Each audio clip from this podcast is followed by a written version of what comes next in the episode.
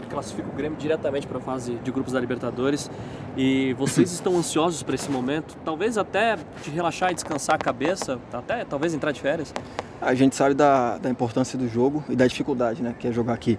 A última vez que, é, que a gente jogou aqui, por mais que fosse por outra competição, mas tivemos um, é, um mau resultado, né? Acabamos, acabamos sendo derrotados.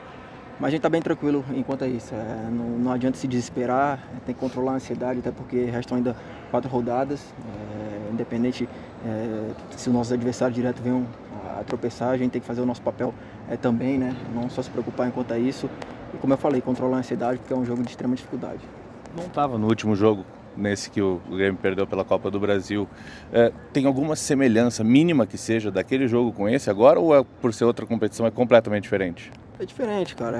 É, é, como eu falei, é sempre muito difícil jogar aqui, né? A equipe do Atlético vem de um título da Copa do Brasil, vem jogando o Campeonato Brasileiro é, mais, mais leve, né? mais solto. A gente sabe que depois de um título a tendência é relaxar, mas ainda assim eles estão nove jogos é, sem perder, se eu não me engano, cinco sem, sem sofrer gol, é, algo assim, e jogando dentro da, da casa deles aqui, eles são muito fortes, né? Ficou provado isso aí durante toda a competição, seja ela Copa do Brasil ou brasileiro. A gente tem que estar bem concentrado porque vai ser um jogo muito difícil. Aí, encarando uma defesa dessa que está tanto tempo sem levar gol, tu é o artilheiro da equipe na temporada e também está alcançando uma marca importante, né? Tá um gol do Renato também na história de goleadores do Grêmio. Como é que tu te vê dentro dessa tabela aí de, de artilheiros com a tua trajetória no clube e também para, quem sabe, amanhã conseguir transpor aí essa defensiva? A gente sabe que a equipe deles é uma equipe muito qualificada, né?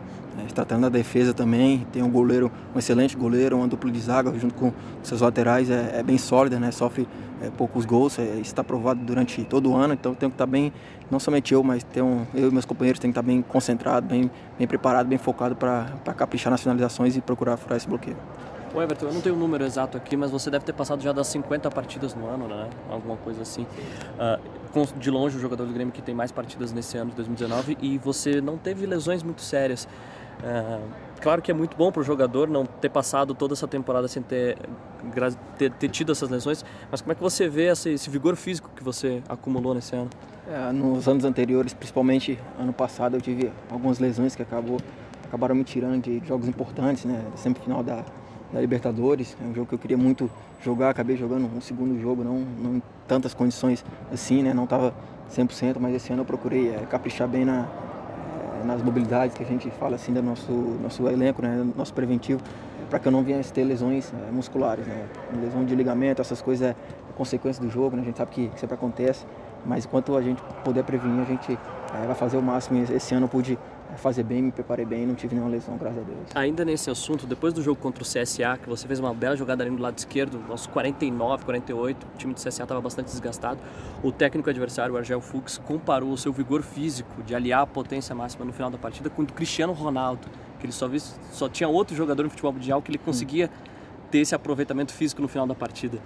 Cara, eu procuro né, sempre trabalhar bem a, a parte física, né? Que a gente sabe que muitas vezes é, decide jogos. E como o professor costuma passar para nós, no momento que o, que o juiz apita, o árbitro, é, só acaba quando ele, ele apita novamente, né, no final da partida, é, seja 90 minutos, 92, 95.